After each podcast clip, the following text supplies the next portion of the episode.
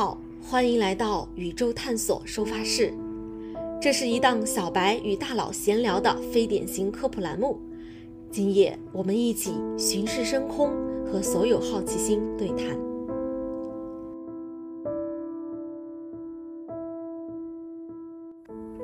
Hello，大家好，我是 Cici。那这一期和我搭档的依然是追星十年从未翻车的王老师，欢迎王老师。Hello，大家好，我是王老师。啊，上一期我们和大家分享了我们第一次追流星雨的体验，那很多朋友也说啊，听完觉得特别浪漫，也很想去啊，实际的去体验一下。但是就是不知道，嗯，到底哪一些流星雨比较值得我们专门去等待啊，去追寻？是啊，实际上，国际流星组织已经认证过的流星，嗯，就有一百好几，啊而实际上我们。对啊，而且我们实际上每年啊数得上数的流星雨，其实也有那么啊至少有十好几场，所以说呃其实每个每个人呢，如果想要真的去呃自己去亲亲眼的欣赏的话，啊还是有很多机会的。那是所有的流星雨都。比较值得大家去追吗，因为我们知道追一场流星雨其实还是挺费时间的，你得提前去选地点，然后呃还得去专门花一整夜的时间去守候，就是还是挺累的一件事情。对啊，看流星雨它还是一个体力活，可以说，嗯，所以呃实际上从全年的流星雨的状况来看的话，也并不是每一场流星雨都值得去追，那么。真正值得追的话，可能一共是不会超过十场。嗯，所以说我们这一期呢，也想请王老师和我们大家做一次流星雨的测评。到底这全年的几十场流星雨当中，有哪些是值得我们去追寻、去守候、去等待的呢？那每一场这个流星雨，它又有什么样的特点呢？那么在这一期里，我们将为大家一一揭晓。那王老师，你是有一个自己的这个流星雨排行榜的，对吗？对呀，因为我追星这么多年呢，每年呃流星雨都会去看，嗯，然后呃看过这些年的流星雨以后的话，肯定是会对呃不同的流星雨有一个呃有一个心中的一个小小的排行榜吧，可以说是。那你能跟我们说一说，就是你对这些流星进行排行是有什么？参考哪些标准呢？既然它叫流星雨，对吧？那么肯定，我相信大家关注的最多的，肯定就是我每小时能看到多少颗流星啊，对吧？流量为王。所以说，呃，我觉得排名呃靠前的因素哈，就肯定是呃流量。对。呃，每年流量就是超过呃，我觉得超过十颗吧。就是超过十颗的这个流星雨，我觉得才有一点点去看的价值。如果说流量低于十颗，对吗？对对对，就是它的，就是我们常用的这个 ZHR，就是天天顶每小时出现率。呃，如果低于十的话，那么实际上它可能，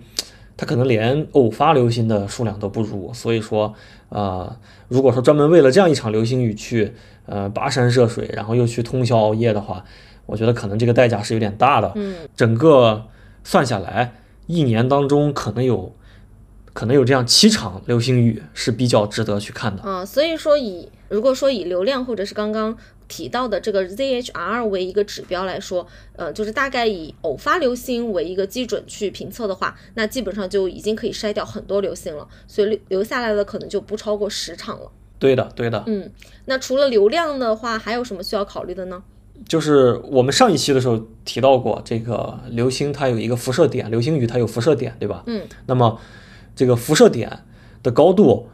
实际上它会决定我们能看到的这个流星数量。就就举个很简单的例子，当当这个呃辐射点它如果在地平线以下的话，地平线以下很多的话，那我们是对啊，我们是没有办法去看到这个流星雨的。所以说，辐射点的高度会。直接决定你最后实际能看到的，就是相当于它要在这个 ZHR 的这个基础上去乘一个系数，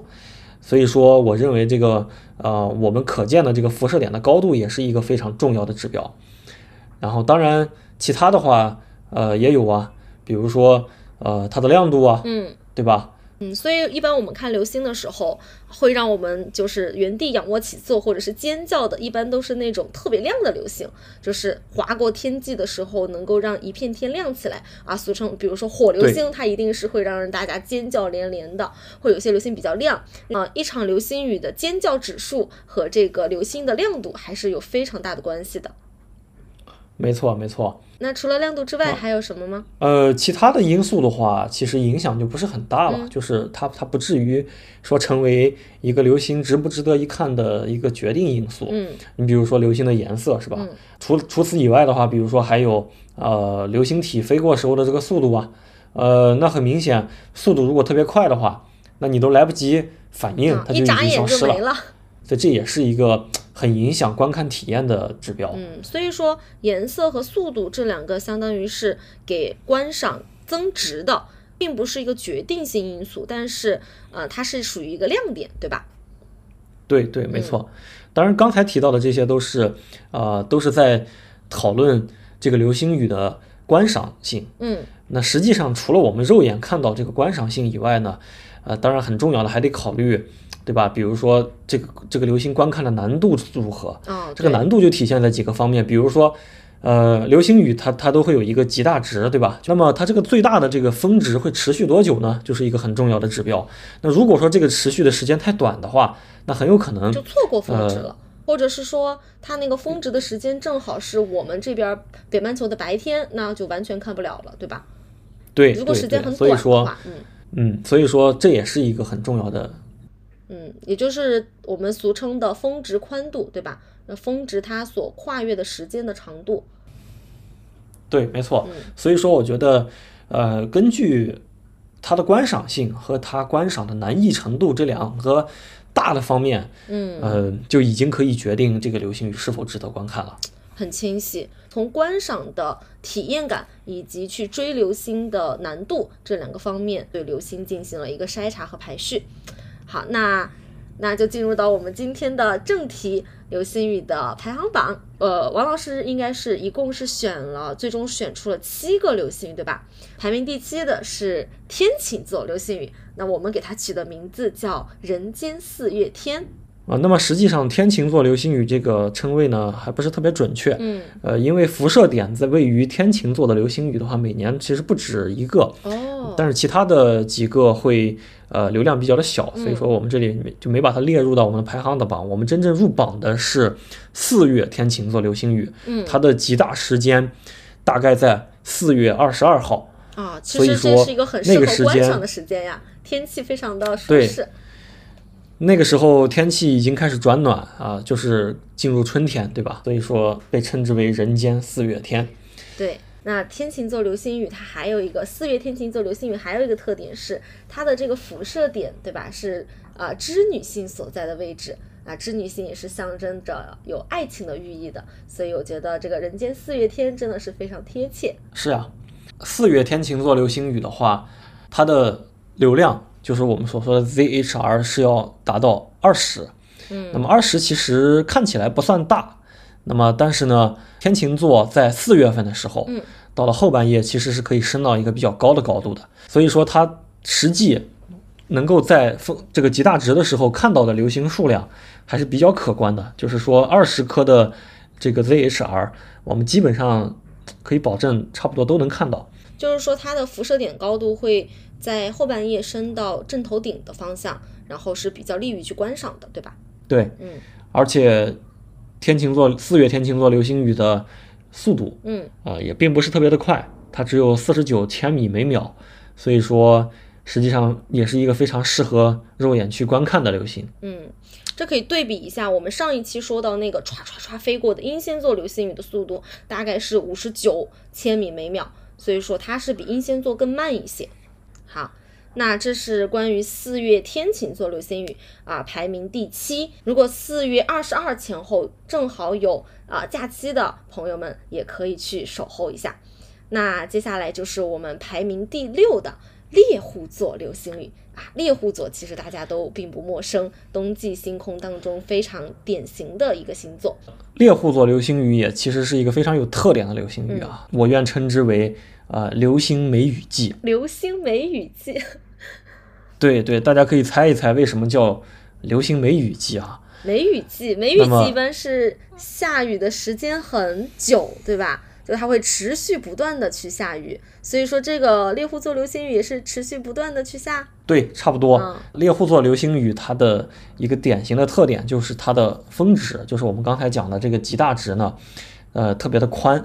就是它哦 ZHR 呃达到二十这个量级的话，嗯可以持续好几天时间，甚至将近一周时间。所以说，这其实为我们看这场流星雨提供了一个很大的便利，就是我如果今天极大值没时间，嗯，那我迟一天去或者早一天去都完全 OK，它的流量并不会受到特别大的影响。哇，那这个真的是非常适合打工人观看的流星雨呀、对，没错，没错，就是每年你都可以在离他最近的那个周末去看，不用请假，这是一个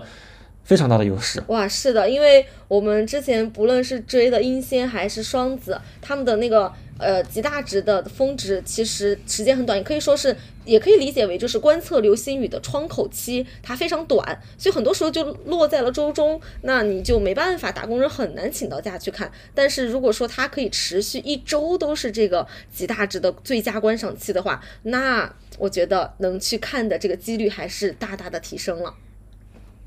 对，所以猎户座流星雨入榜的一个非常重要的原因就是它的观看难度指数比较的低，非常适合啊、呃新手小白去看。嗯，流星梅雨季也是我们打工人的福音。对，那么另外的话，就是必须要提一下，就是它的极大值时间是大概在十月二十一号，也就是啊十一国庆节过后。那么对于中国南方的大部分的地区的话，十月二十一号其实还并不是很冷，还是有。所以说夜间，对，所以说夜间在外边去看这场流星雨，呃，至少不会那么的痛苦。嗯，对对，好，记住了，打工人的福音，猎户座流星雨，流星梅雨季。好，那接下来我们就来说一说排名第五的宝瓶座伊塔流星雨啊，宝瓶座伊塔流星雨这个很有意思啊，我愿称之它为紫屏母贵流星雨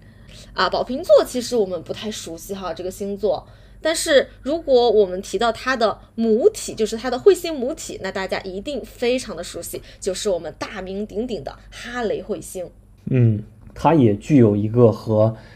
刚才提到的猎户座流星雨比较相似的特征，嗯就是说它的持续时间也比较的长。其实这本质上其实是同一个原因导致的，嗯就是因为呃哈雷彗星留下的这个流星流星的这个轨迹啊，流星体的这个整体的这个轨道，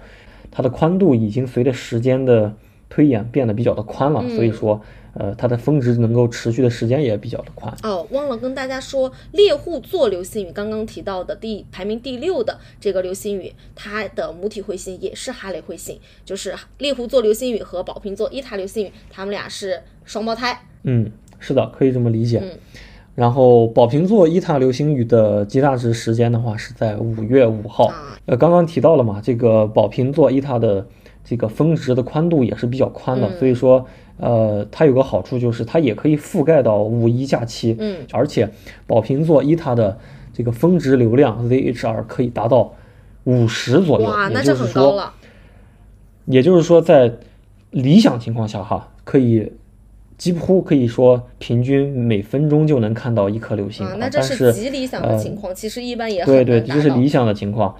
宝瓶座伊塔流星雨的辐射点高度就不太占优势，嗯，呃，那么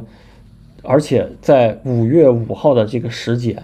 宝瓶座升起的时候，天已经快要亮了。哦，那这样子的话，其实当它升到天顶的时候，那会儿又会有呃，就是日光的干扰，所以说流星的这个观测的数量也会大大减少。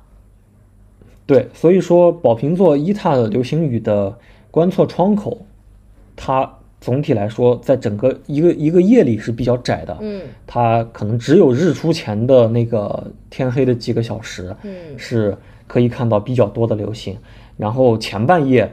天刚黑的时候去看的话，是看不到多少的，因为呃它的辐射点还还在地底下。那其实那宝瓶，所以宝瓶座流星雨就是所谓它的峰值宽度持续时间很长，但是它在每一天当中可以看的那个观测窗口是比较集中在日出前。呃，那几个小时，那如果要去看的朋友，可以先睡一觉，然后早起去看流星雨，不用熬夜了。你可以选择早起去看。其实其实挺建议大家就是，呃，晚上先早早睡，然后睡它的个睡它到两三点，然后天快亮，嗯，然后起来去看流星雨，看完流星雨顺便等一波日出，哇，完美。呃，我觉得也挺不错。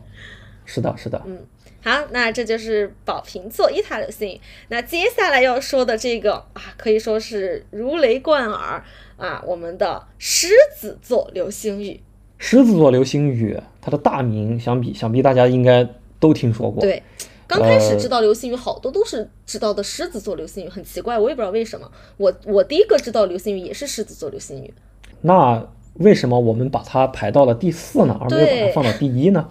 是的，而且狮子座流星雨还有一个别称，被称作是流星雨之王。是那么为什么狮子座流星雨被称为流星雨之王，但是在我们的榜单里面却是仅仅排名第四呢？我们从头说起。那么狮子座流星雨之所以名气大，嗯很重要的一个原因是什么呢？是因为狮子座本身就是一个大家比较熟悉的星座，对吧？然后第二呢，就是因为狮子座流星雨在历史上曾经出现过很多次大的爆发，就是我们之前提到过的流星暴，对吗？真的是在像下雨一般的流星。就是当狮子座流星雨在爆发的时候，可以被称之为流星暴的时候，是最接近所谓流星雨的这样的一个一个一个概念的，嗯因为它真的就像下雨一样，它可以达到每小时上万颗的流星数量。哇，这个数字听起来太恐怖了啊！回顾一下，刚刚我们提到的天晴、猎户、宝瓶等等，这些都是在二十到五十之间的每小时的流量，而而狮子座流星暴的时候是每小时数以万计，哇，这都不在一个数量级了，那么大家可以想象一下哈，一个小时是三千六百秒。那么，如果按照每小时一万的 ZHR 去算的话，相当于平均每秒钟就差不多得有三颗流星划过，哇，就是一秒钟时间内就会有三颗流星划过，那是不是就像下雨一样？太恐怖了，太真的，这这个场景光是想想都觉得太震撼了。对啊，这个每小时数以万计的狮子座流星雨，为什么被我们排到了第四呢？呃，这就是狮子座流星雨的一个也是令人着迷的地方吧。就是狮子座流星雨，它并不是每次都都是这样数每每小时以数万计的狮子座流星暴的形式出现。嗯，呃，而狮子座流星雨在我们平常年份，实际上只有每小时十几颗，它甚至都不如刚才我们提到的猎户座流星雨和天琴座流星雨的数量多。哇，那这个差距有点大呀。对，所以说，呃，对于狮子座流星雨的话，呃，虽说他是流星雨之王，但是我其实我更愿意称之为喜怒无常的暴君，因为他在平常年份，实际上他可能连就是小流星雨都不如，嗯但是他在爆发的年份，那可以说是当之无愧的流星雨之王。是，那确实，这个狮子座的表现，它相对来说不是那么的稳定，要么极其夸张，要么就非常的惨淡。所以说啊，被我们排到了第四名。哎，不过听说，呃，之前听说那个狮子座流星雨好像二零二四年，也就明年可能会迎来一次小爆发，是吗？呃，对，这是根据最新的国际流行组织的呃这个报道，就是有两位科学家经过了一些运算，嗯。然后发现，呃，二零二四年的时候，地球可能会经过狮子座流星雨的呃某一些这个尘埃带，所以说导致呃流星体的数量会大大增加。但是这个事情它是有很大的不确定性的，就是呃，只是说有可能会有小爆发，大家可不要觉得说呃一定会有这个爆发之类的，嗯呃，就是这个一定要严谨，科学的事情还是要严谨。所以说明年的呃，就二零二四年的十一月十八号前后，嗯大家可以密切的关注一下，到时候我们这边也会有呃提前会有相关的消息放出来。嗯狮子座流星雨的爆发还是非常值得期待的，哪怕是小爆发，那可能也是超出我们意料之外的惊喜的。好，那这个就是我们大名鼎鼎的狮子座流星雨。好，那接下来就进入我们的榜单前三名了。那排名第三的，其实是一个我觉得怎么说，呃，应该是我心中最委屈的流星雨，我们的象限仪流星雨。对，象限仪座流星雨，呃，说实话，我估计大家对这个流星雨可能不太熟悉，甚至可能压根就没有听过。是的，呃我听说这个流星雨已经是很久之后，就是了解流星雨很久之后说，哎，还有这么一个流星雨，哎，它居然是北半球三大流星雨之一，但我对它的知它的知名度远远不及另外两个。象限一座流星雨呢，它的极大值在每年的一月四号前后到来，嗯也就是刚刚年初的第一场流星雨。嗯，那么它能够入选我们这个榜单的前三，肯定是有原因的，对吧？是的，那么它能够入选榜单前三，最重要的原因就是它的流量可以达到每小时一百颗以上。哇，很可观了，上三位数了。对，这和刚才提到的这些呃流星雨的话，会有质的区别，就是它可以达到每小时一百颗以上。那其实就算呃考虑到这个辐射点高度的影响啊之类的，其实基本上可以保证你一分钟可以看到一颗流星，所以这已经是呃非常适合观赏的流星雨了。那但这里我需我觉得应该跟大家强调一下，就是我们所说的。呃，能够观测到是基于你要去到一个适合观测的地点，并不是说我在我家天台这么就能看得到，这不可能的。那这个我们会在下一期再跟大家讲。对，话话说回来哈，为什么说它是最委屈的流星雨呢？嗯，它有每小时超过一百的流量，对呀、但是它为什么这么不为人知呢？首先，我觉得第一个原因的话，就是因为它的这个时间啊，一月四号，呃，一月四号呢，这个时间比较的尴尬，因为它刚刚是元旦假期结束，啊然后呢，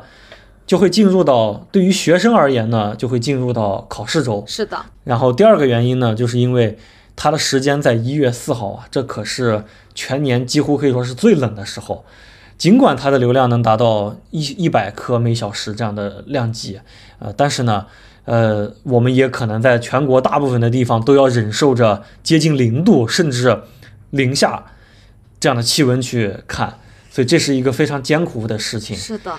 那么第三个原因呢，就是因为象限一座流星雨的这个极大值，这个峰值持续的时间啊，就相对来说比较窄了，它嗯只有几个小时左右。啊，这么短那么，对，也就是说，它只有在这几个小时内才可以达到所谓的这个一百以上的这个流量。那那确实是比较难去撞这个运气。对，就是说你稍微早一点，稍微迟一点，你看到的流星数量都会大打折扣，就是还还不如普通的这个小流星雨。所以说就导致这场流星雨，它虽然观赏性不错，但是难度太高，所以说呢，就只能屈居榜单第三。对，而且象限一座之所以我觉得它是最委屈的流星雨，还因为大家之所刚刚提到，之所以对狮子座流星雨很了解，是因为狮子座这个星座很出名。但象限一座，我相信可能绝大部分人根本就没有听过这个星座。实际上，这个星座。它确实就是已经不存在了，它是一个非常古老的星座，现在我们在这个星座图里面已经找不到它了，所以说它连名字都已经被废弃了，真的是非常的委屈。我们之所以把它排到榜单第三，也是希望啊、听到我们这档播客的朋友能够啊、再次认识到象限一流星雨，它也是非常值得大家去啊、观赏的，去等待的这样的一场流星雨啊、希望能够让这个委屈的流星雨多一些关注的流量。好，那接下来就是我们排名第二的大名鼎鼎的双子座流星雨。双子座流星雨也是我们流星雨界的三好学生。那你知道他为什么被称为三好学生吗？我知道有一好是他真的好稳，对，双子座流星雨它的表现啊，近几年非常的稳定，就表现很一致。它不像狮子座流星雨一样，某年流量特别的大，嗯，然后突然某一年流量又不如普通的小流星雨，它的流量基本上在近几年都稳定在呃一百五十加的这个这个这个大小。那这不就是它的第二个好吗？好多呀，一百五十颗呢！我的天呐！对，它可以达到一百五十颗，这实际上是我们目前测定到的啊，就是除了有爆发的情况以外，就是可以稳定看到的最大的流量，所以说这是它的第二好，就是它的流量本身是真的很好。嗯，是的。那第三好是？它的第三好就是它的速度实际上是比较缓慢的，哦，甚至可以说它是最缓慢的，因为它的速度只有三十五千米每秒，哇，也就是说，它相比于呃比较快的那些流星雨啊，它的速度可能只有一半。啊那么也就是说，意味着它可以留给你充足的时间去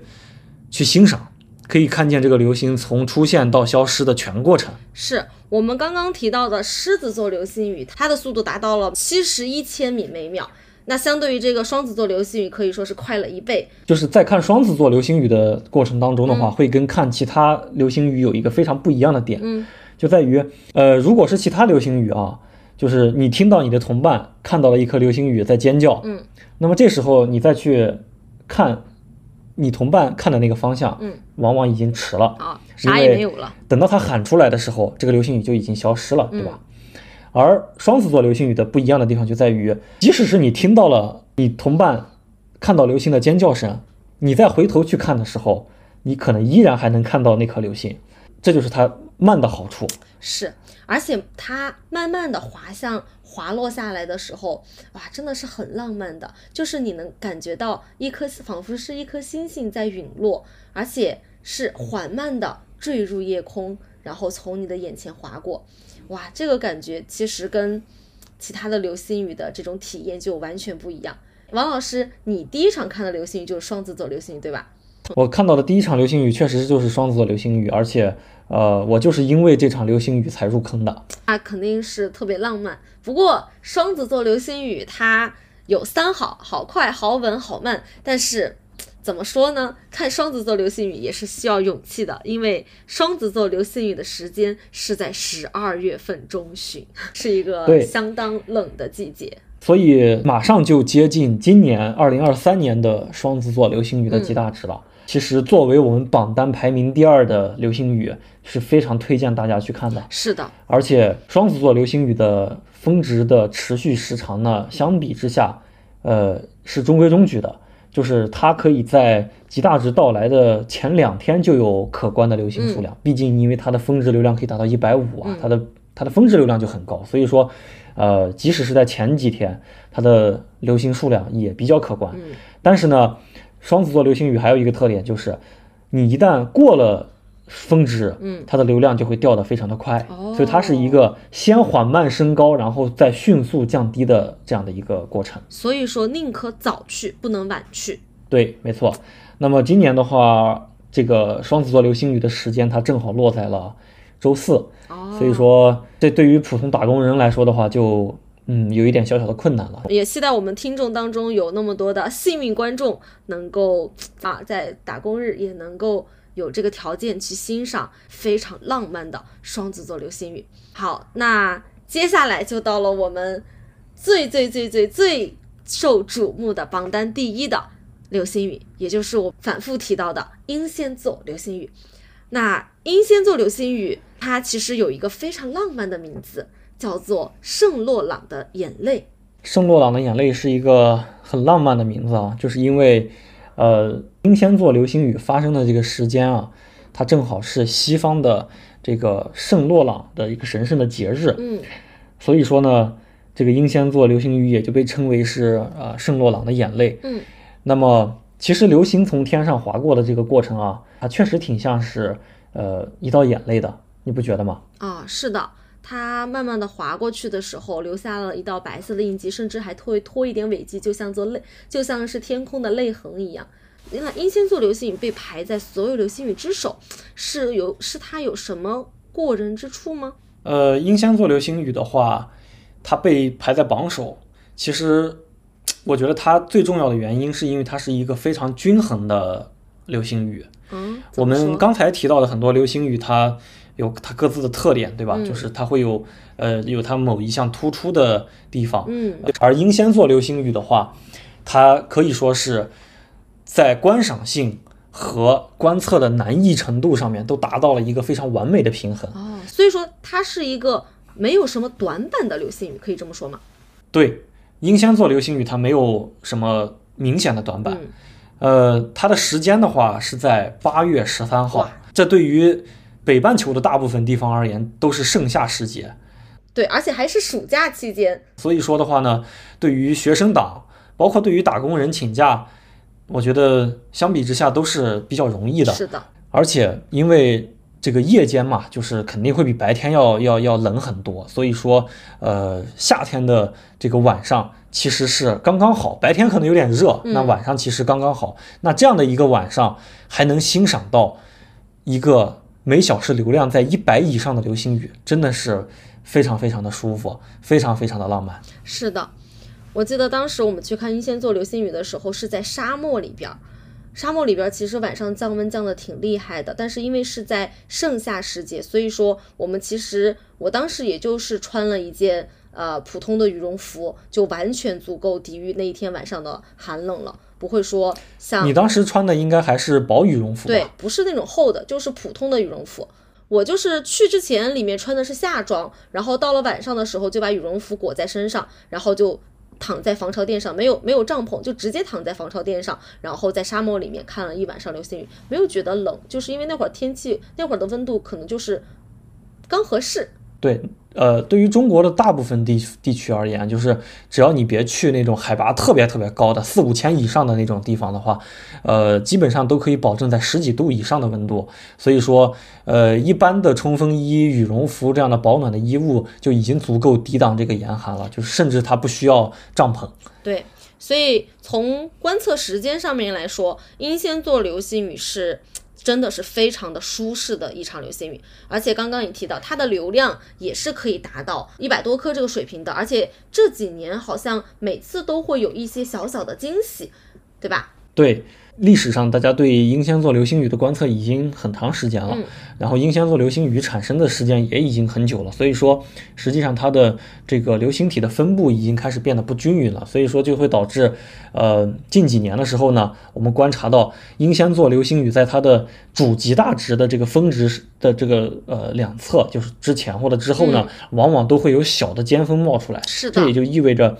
这也就意味着说，呃，可能你不仅能看到一个主极大，甚至有可能在呃在在不是主极大的时候，也能看到和主极大差不多的流量，甚至还会高于主极大的流量。是的，它会在你结束，你以为这场盛宴已经结束的时候，突然给你带来特别大的惊喜。我觉得这也是我们观测流星雨一个，嗯，怎么说，非常令人兴奋的一个点，就是首先观测流星，你不知道这颗流星什么时候会来，你也不知道这一波。呃，极大值之后会不会还会有极大值？就是这种不确定性，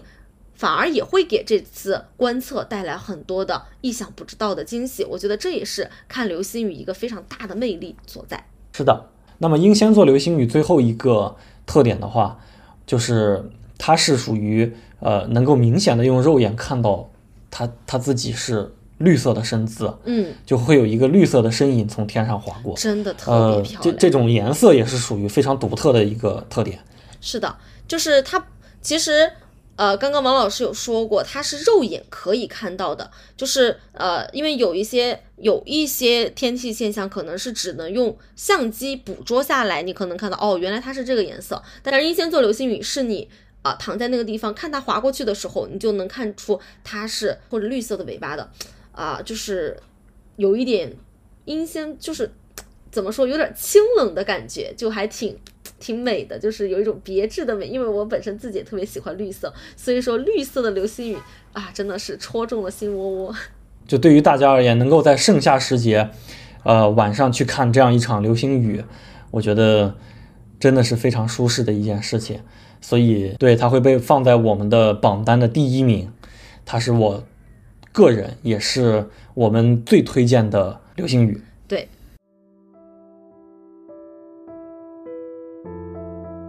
好啦，以上就是我们为大家准备的本期的流星雨测评的全部内容。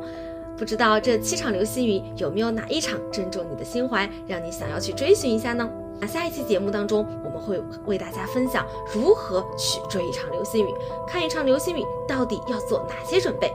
那我们下期节目再见，拜拜。拜拜。